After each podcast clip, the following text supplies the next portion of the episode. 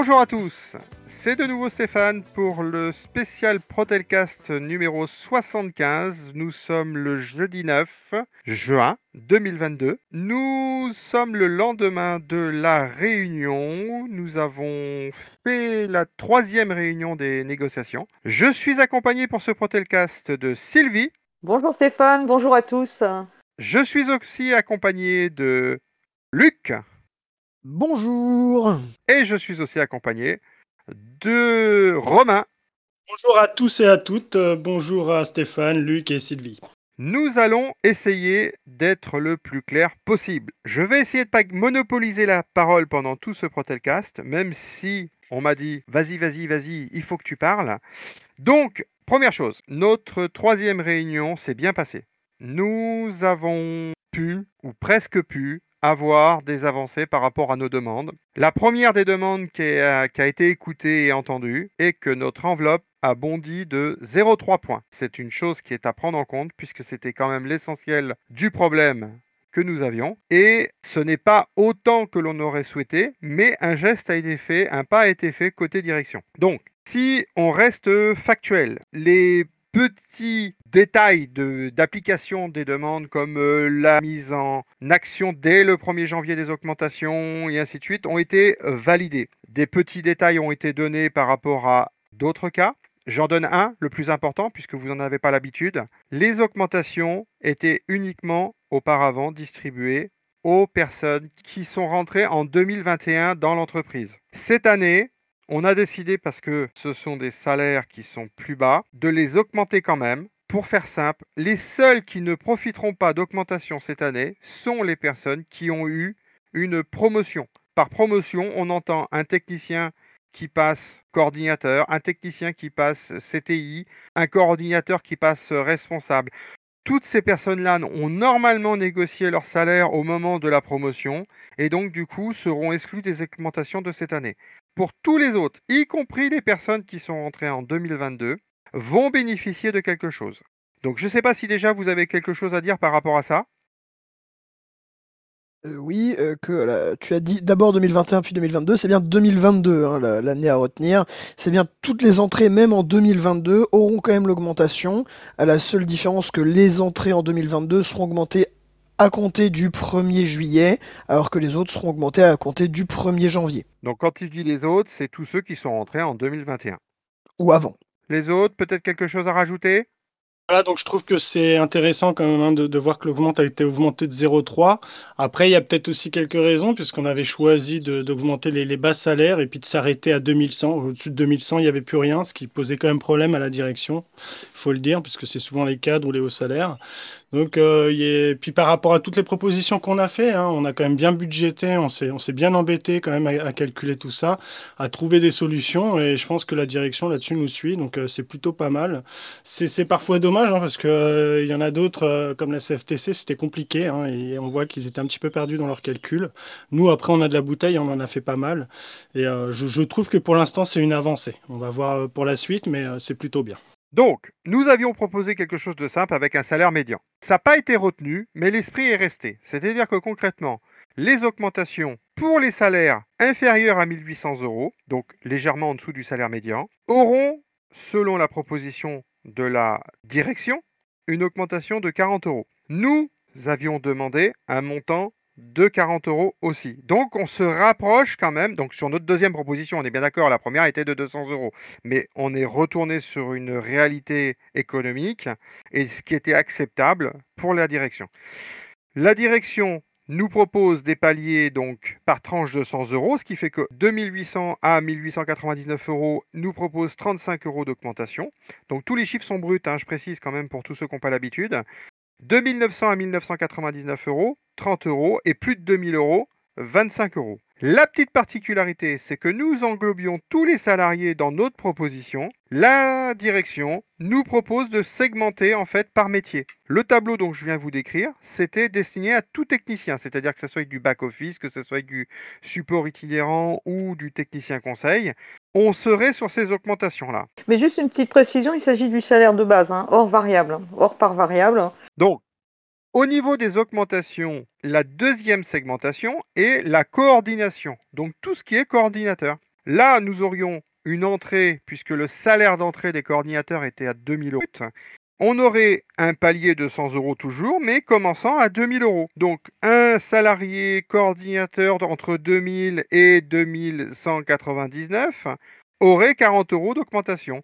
Même chose, on prend 2100, 2199, il aurait 35 euros. 2200, 2299, il aurait 30 euros.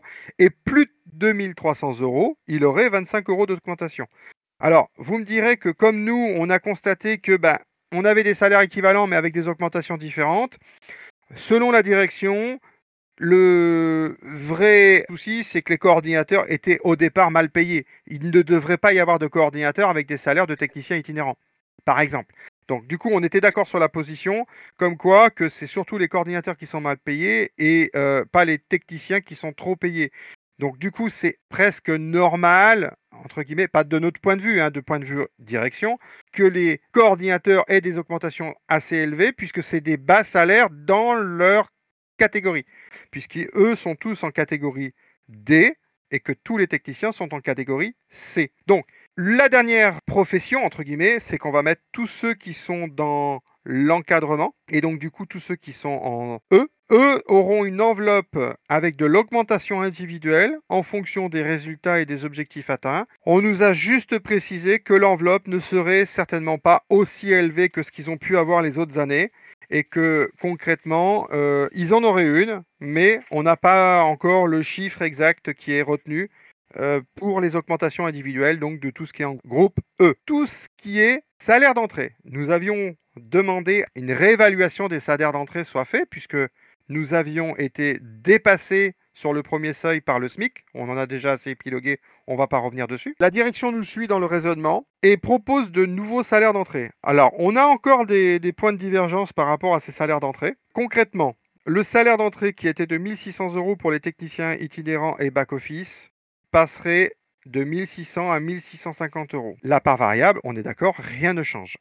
Au niveau des TSI et techniciens conseil hors zone Pinel A, et on en reparlera, on vous expliquera, c'est le point de divergence, seraient embauchés à 1680 euros. Les techniciens conseils qui seraient sur des zones Pinel A, donc quand on dit sur une zone Pinel A, c'est le lieu de travail, pas le lieu d'habitation, seraient sur un salaire d'embauche de 100 euros plus élevé, donc de 1750 passerait à 1780. Nous, considérons, nous, à la CGT, que le lieu de travail n'est en aucun cas un critère qui permet de payer plus quelqu'un, sachant qu'ils font le même travail. Que la direction décide de donner une prime de résidence ou de zone chère, de zone Pinel A, du terme qu'ils veulent, et qu'ils fassent une différence, mais on veut que le salaire de base des techniciens qui font le même métier ait le même salaire. Je vous donne la parole, je ne sais pas si quelqu'un veut intervenir.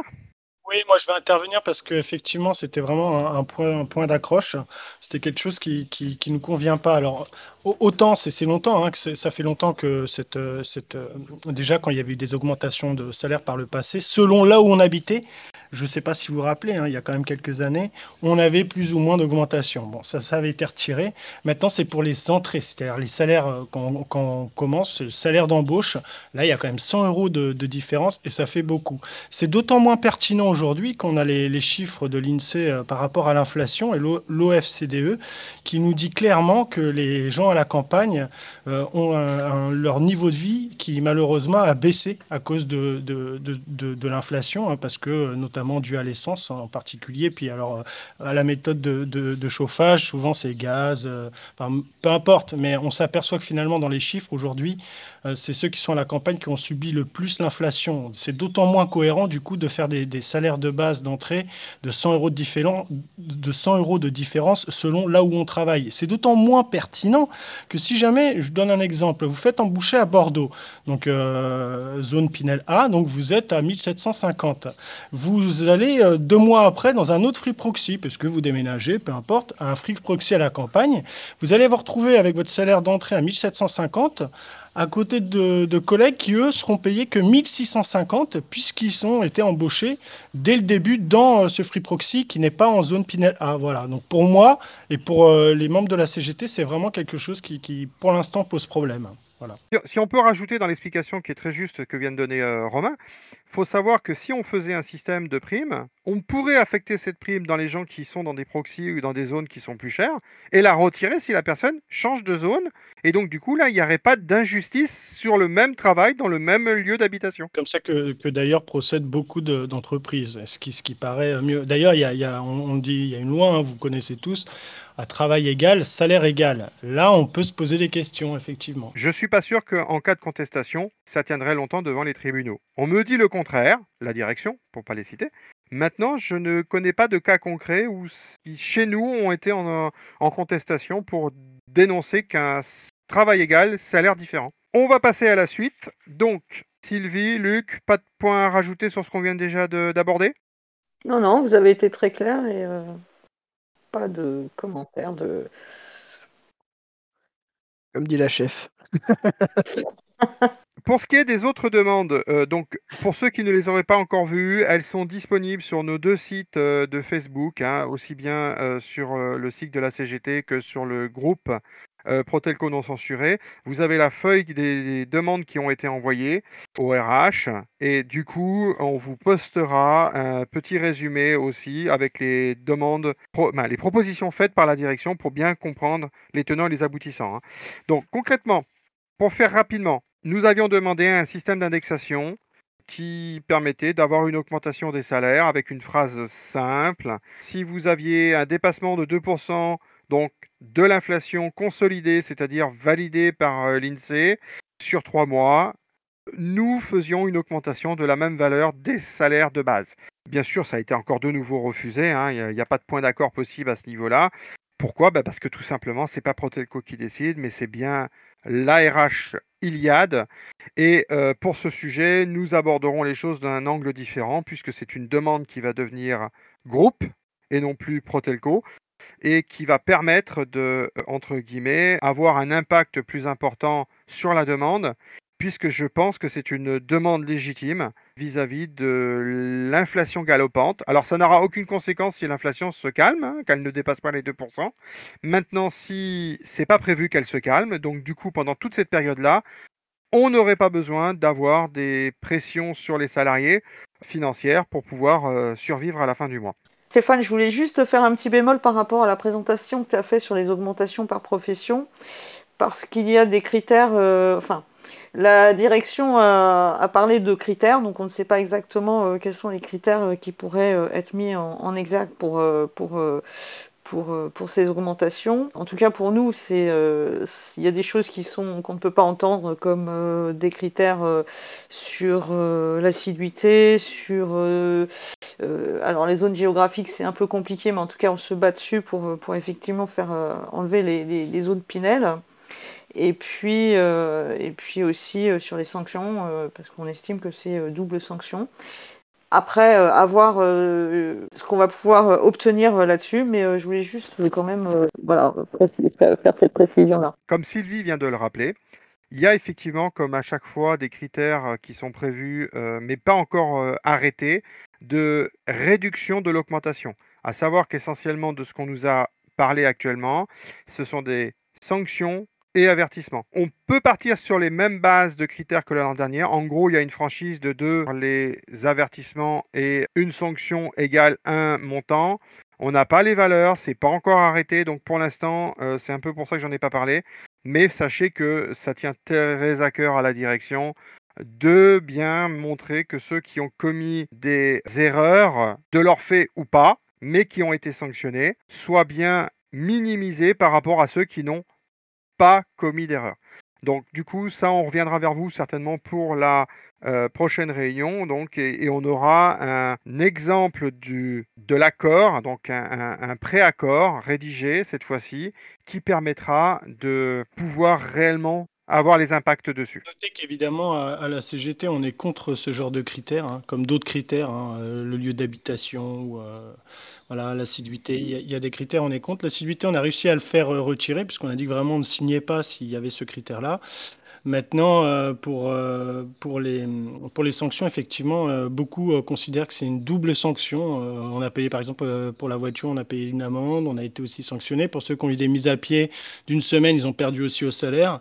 Donc c'est difficile à entendre pour certains. Donc voilà, nous on est contre, on va voir ce qu'ils ce qui nous proposent aussi là-dessus comme, alors, le, seul bémol que je pourrais mettre sur, le, sur, sur cette philosophie, sur cette idéologie, on va dire, des, des, critères, c'est que cela concerne peu de personnes. L'année dernière, de mémoire, c'est moins de 50 personnes et qu'on a 1070 personnes, voire 1100 personnes à augmenter. Le rapport de force entre les deux, je pense qu'il est plutôt à l'avantage de ceux qui n'ont rien fait que ceux qui ont commis des erreurs, excès de vitesse ou autre, comme je disais, de leur fait ou par euh, euh, inadvertance.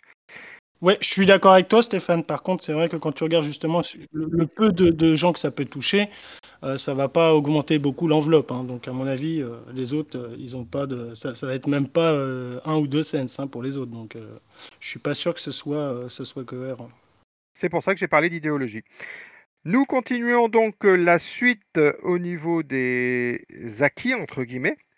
Nous allons continuer donc euh, les points suivants.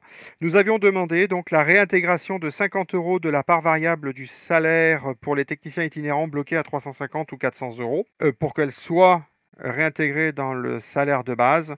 A priori, ils y ont vaguement pensé tout au début, mais ils ont complètement arrêté le, le, projet euh, de le réintégrer. Donc je pense qu'on va rester sur les mêmes statuts. Nous avions demandé une prime de renfort. Vous savez que quand vous allez faire un renfort dans une région, souvent de fois Free Proxy maintenant, vous avez possibilité donc d'avoir une prime de 15 euros par jour pour ces déplacements. Nous avions demandé de la porter à 20 euros et d'inclure les week-ends. C'est-à-dire que concrètement, si vous y êtes 15 jours le week-end que vous restez sur place, on vous aurait donné les 15 euros pour le samedi et le dimanche en plus. La direction nous suit sur les week-ends, mais en restant à 15 euros. Donc c'est déjà une avancée, ceux qui restent 15 jours, donc ça incitera peut-être certains à rester 15 jours, et euh, du coup de toucher 30 euros de plus brut euh, par rapport au fait qu'ils sont restés sur place.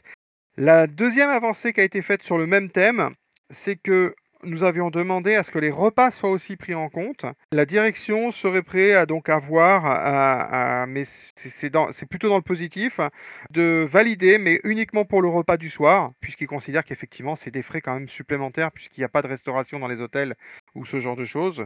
Donc du coup, et la deuxième bonne nouvelle, c'est qu'il y aurait un forfait augmenté qui serait passé à 19 euros pour le repas du soir. Le repas du midi, en semaine, est pris en charge, et lui passerait non plus à 9,50 euros, mais à 10 euros. Donc il y a deux augmentations qui sont hors accord, hein, mais du fait qu'on en a parlé, ça a été annoncé en même temps du fait de l'inflation.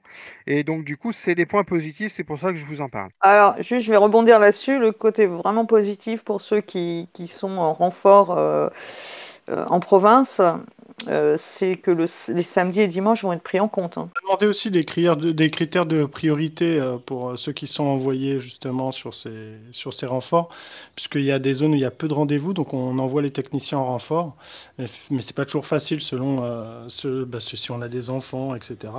Donc on a demandé quand même des critères de priorité là-dessus. Alors ça sera pas dans l'accord, si j'ai bien compris, mais ça sera pris en compte de toute façon, les chargés de famille, les personnes qui ont des contraintes euh, euh, parce qu'ils ont plusieurs travails ou ce genre de choses, sera, sera discuté et pourront être discutés. Donc euh, concrètement, aucun responsable ne peut vous imposer de partir à tel endroit si vous ne pouvez pas partir à tel endroit. Ça peut être demandé, ça peut être concerté, on peut trouver des compromis, mais ça ne peut pas vous être imposé. L'intérêt, c'est que pour ceux qui peuvent, ils gagnent un peu plus. Et surtout, ils ont du travail. C'était une aparté très personnelle. c'est un peu la dèche. en tant que technicien, c'est vrai que c'est compliqué dans certains secteurs en ce moment.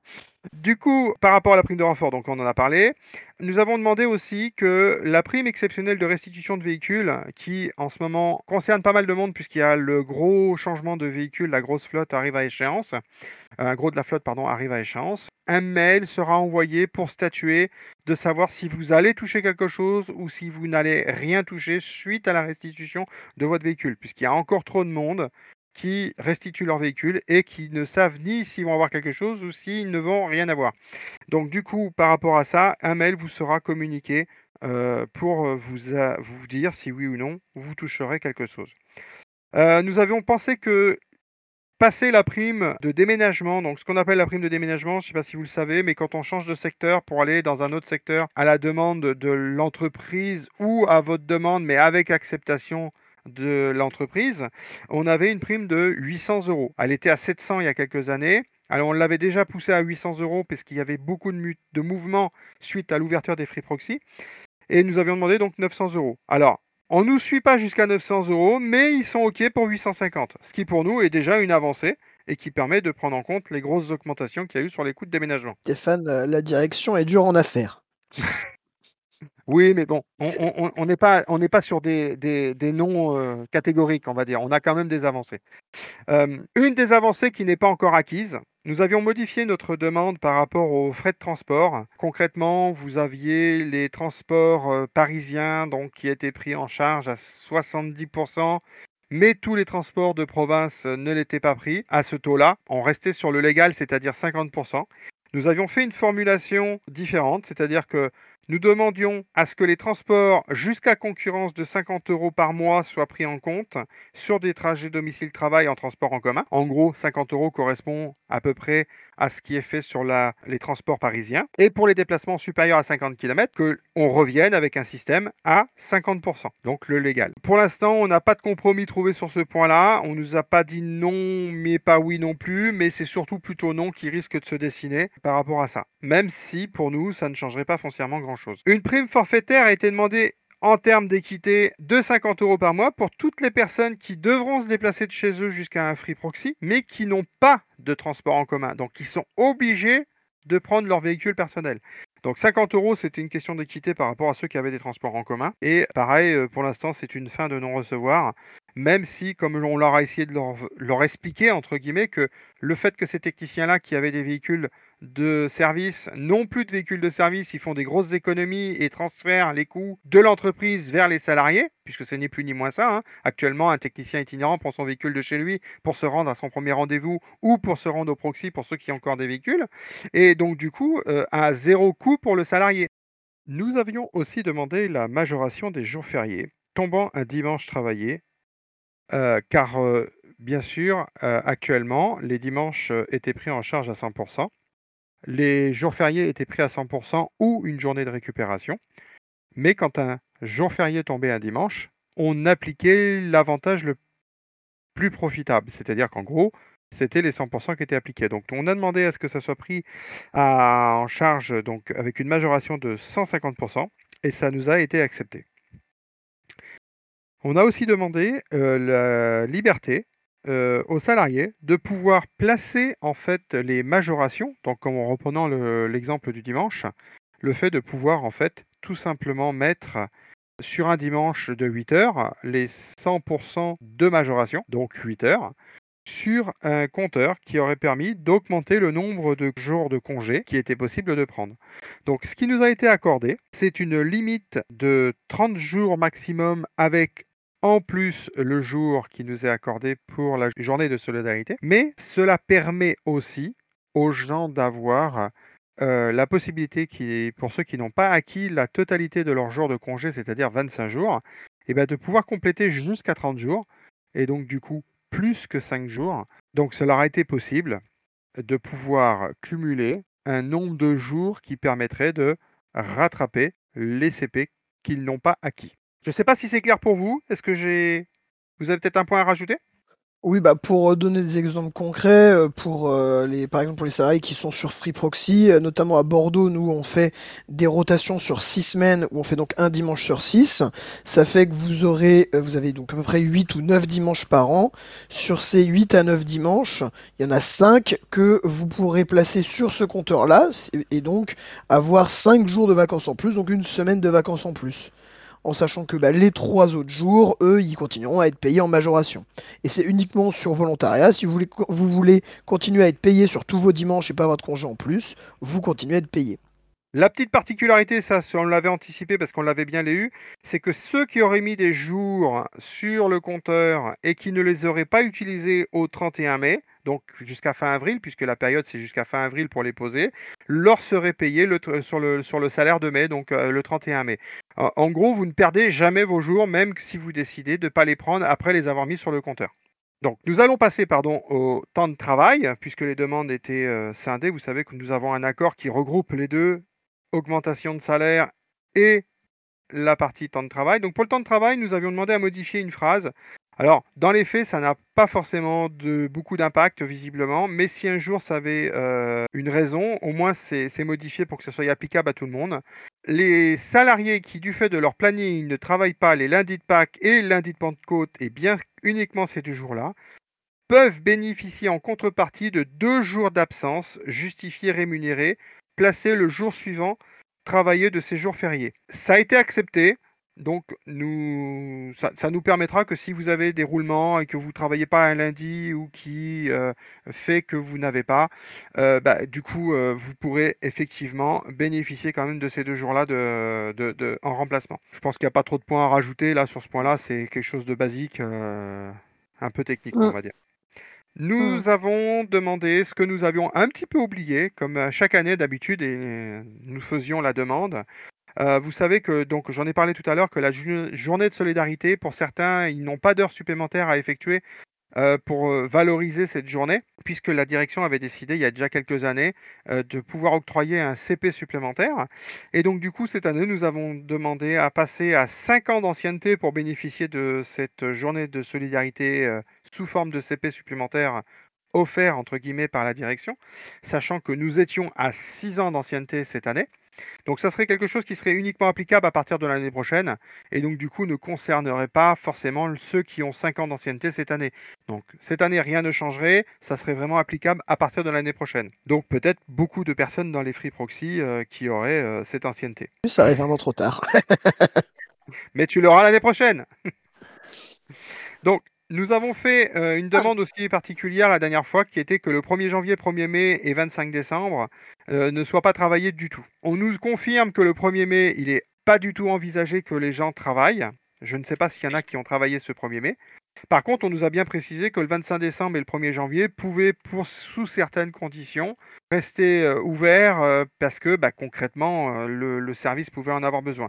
Donc, nous, on dit OK, d'accord, mais ça doit rester exceptionnel et les gens qui doivent travailler un 1er janvier ou un 25 décembre, on demande une majoration de 250%. Que ça soit quelque chose qui leur soit reconnu financièrement. Donc pour l'instant, il n'y a pas eu de réponse à ce sujet. On ne nous a pas dit oui, on ne nous a pas dit non, puisque c'est une nouvelle demande.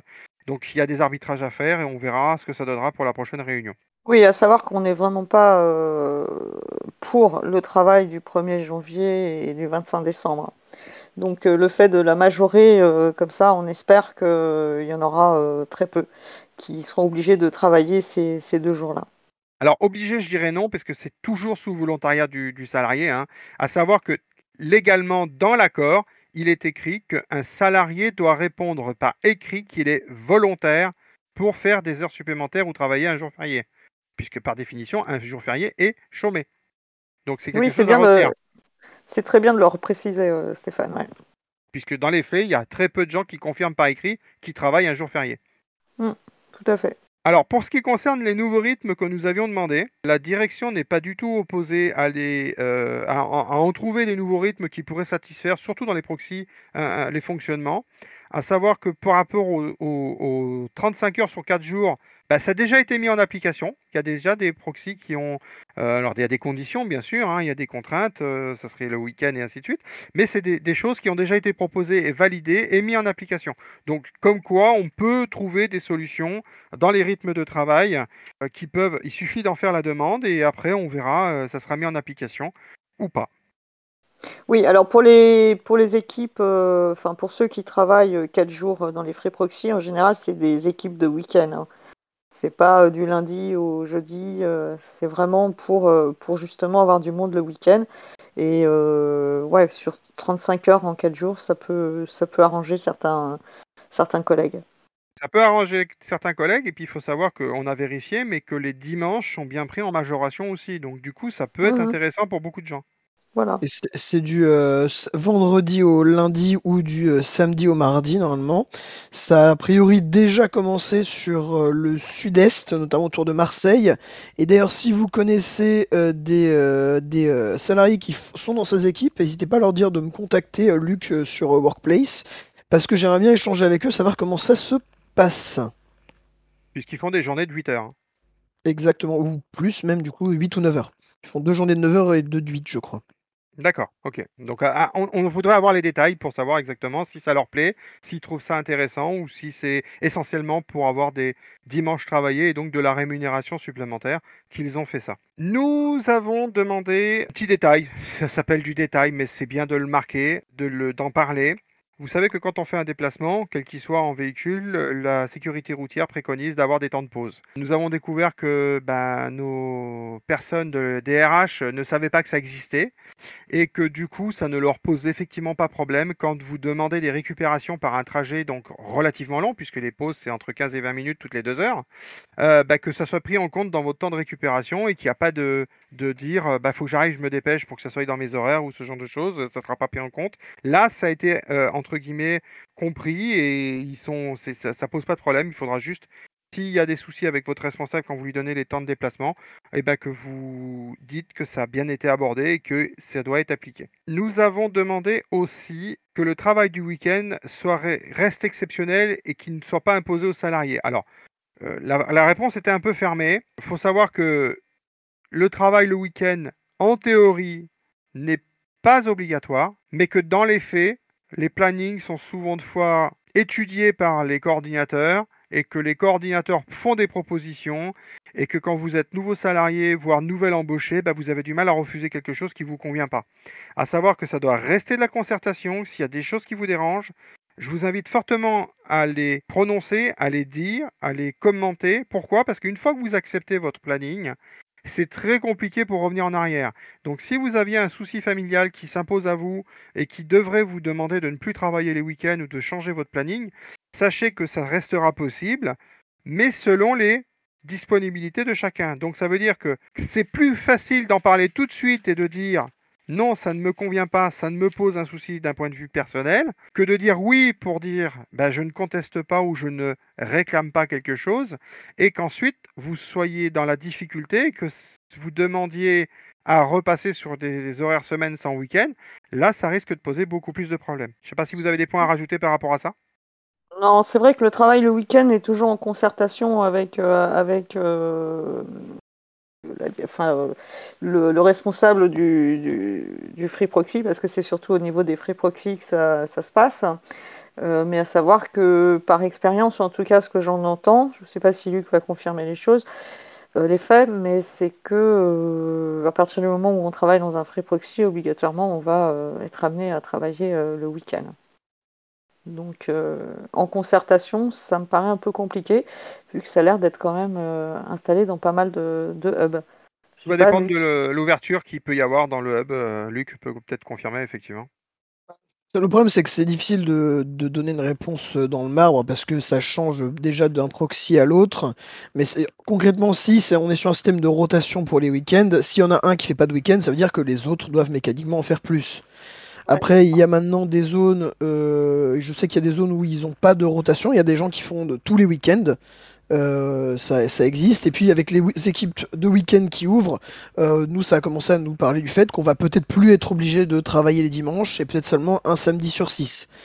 Donc pour l'instant, c'est dur à donner une réponse définitive sur l'avenir. Sur L'idée, c'est que ça reste une concertation, que tout le monde soit d'accord sur le sujet et qu'il n'y ait pas de contraintes particulières d'un point de vue familial pour accepter un, travail et donc du coup son salaire. Nous avions demandé autre chose, c'est-à-dire qu'une harmonisation des jours conventionnels, donc des, absences conventionnelles euh, qu'on appelle, et qui concernaient les personnes qui se paxaient ou qui se mariaient. On estimait que ce n'était pas normal qu'il y ait une différence entre les deux. La direction maintient sa position, estime qu'un mariage n'est pas un pax et que les temps de préparation ne sont pas les mêmes. On ne comprend pas forcément leur opinion, mais actuellement, on est plutôt sur un statu quo et, et on, est déjà au-dessus du, du, légal, on va dire. Il hein. faut, être précisé que le légal ne donne un différentiel entre un mariage et un, et un Pax. On est au-dessus du légal par rapport au Pax, donc on ne va pas non plus insister pour quelque chose qui concerne quand même relativement peu de gens, mais on estimerait que ça serait équitable qu'un Pax ou un mariage soit, en termes d'absence, identique, puisque ça, pour nous, c'est une, une, union qui soit faite d'une façon ou d'une autre, ça reste une union. Reste une union, oui. Mais bon, a priori, euh, tu, tu dis qu'il n'y a pas de compromis trouvé à ce stade, mais euh, pour moi, c'est négatif. hein. C'est-à-dire qu'ils suivent le, le légal et ils pas, ils ont déjà fait un petit peu plus et ils iront pas au-delà. En tout cas, euh, moi, c'est ce que j'en ai compris à la dernière, euh, lors de la dernière réunion. Nous pouvons espérer une belle surprise sur la rédaction du projet d'accord, donc je ne ferme pas la porte. Nous avons déjà Alors, eu ce genre de verrons. surprises, donc euh, Ah, c'est bah, pas quelque mieux. chose qui, c'est pas quelque chose qui, nous on avait été, on avait été correct dans le sens où on disait que, parce que la crainte c'est quoi? C'est que quelqu'un se paxe en janvier et décide de se marier en septembre. Donc ça fait deux fois sept jours ou six jours, je me rappelle même plus le nombre de jours, euh, qui soit. Nous on avait mis une, euh, une carence, c'est-à-dire celui qui de- s'est passé, eh ben, il doit, il peut pas demander un mariage avant cinq ans. Comme ça au moins d'un point de vue cadrage, ça permet de, de- d'étaler et d'être sûr qu'on n'aura pas cette problématique. Donc nous on était ouvert sur la, la discussion de comment c'était appliqué. C'est pas non définitif, c'est pour ça que j'ai mis un peu et pas beaucoup, mais, mais on verra bien ce que va donner la rédaction de l'accord euh, du projet d'accord. La chose qui a été acceptée aussi dans les dernières propositions, c'était une absence justifiée non rémunérée d'un jour, donc accordée en cas de décès euh, pour la famille proche, donc un grand-parent, un oncle, une tante, un neveu, une nièce. Ça permet quand même de pouvoir s'y rendre. Ok, on ne serait pas payé ce jour-là, mais au moins euh, on pourrait euh, bénéficier d'une absence justifiée sans obligation de prendre les CP. Ça n'empêchera pas de prendre les CP si vous préférez prendre des CP, on est bien d'accord. Et la même chose pour un déménagement d'ailleurs que tu n'as. C'est ça. Donc, c'est ce que j'allais venir aussi. Dans les jours d'absence supplémentaires, on a proposé une. Donc, on, sait qu'on a une journée d'absence rémunérée si nous avons un déménagement, comme je parlais la dernière fois, euh, qui est relativement loin et ainsi de suite. Ça, c'est ça, c'est acquis, ça restera. Par contre, si vous déménagez euh, de quatre rues un peu plus loin, bah, vous n'avez pas de jour d'absence euh, rémunéré. Par contre, on a demandé une journée d'absence qui soit non rémunérée et ça a été accordé. Donc déjà, c'est un petit plus. Ça permet de savoir qu'on n'aura pas un CP obligatoirement ou si vous avez plus de CP, bah, au moins vous savez que vous êtes excusé parce que vous n'êtes pas là ce jour-là. Avec une limite de un jour euh, tous les trois ans pour un déménagement, vu que trois ans c'est euh, la durée moyenne d'un bail locatif. Eh ben, tu m'enlèves les mots, tu m'enlèves les mots de la bouche, euh, Luc. c'est ce que j'allais dire. Pardon, excuse-moi Sylvie. Oh, mais non, avec plaisir, Luc. Donc, nous avons fait un petit peu près le tour. Donc, vous retrouvez le document au même endroit qu'habituellement, hein, sur le site de la CGT sur Facebook euh, et sur la page donc, de la CGT sur Facebook, pardon, et sur euh, Protelco non censuré. Je pense que nous avons fait le tour. Je ne sais pas si vous aviez des points que j'aurais oubliés, que vous souhaitez aborder. Non, je pense que tu as tout, euh, tout détaillé. euh, bon, en gros, c'est, je, vois pas ce que tu aurais pu oublier, euh, Stéphane. Juste dire que la prochaine réunion, c'est le 23, le 23 juin.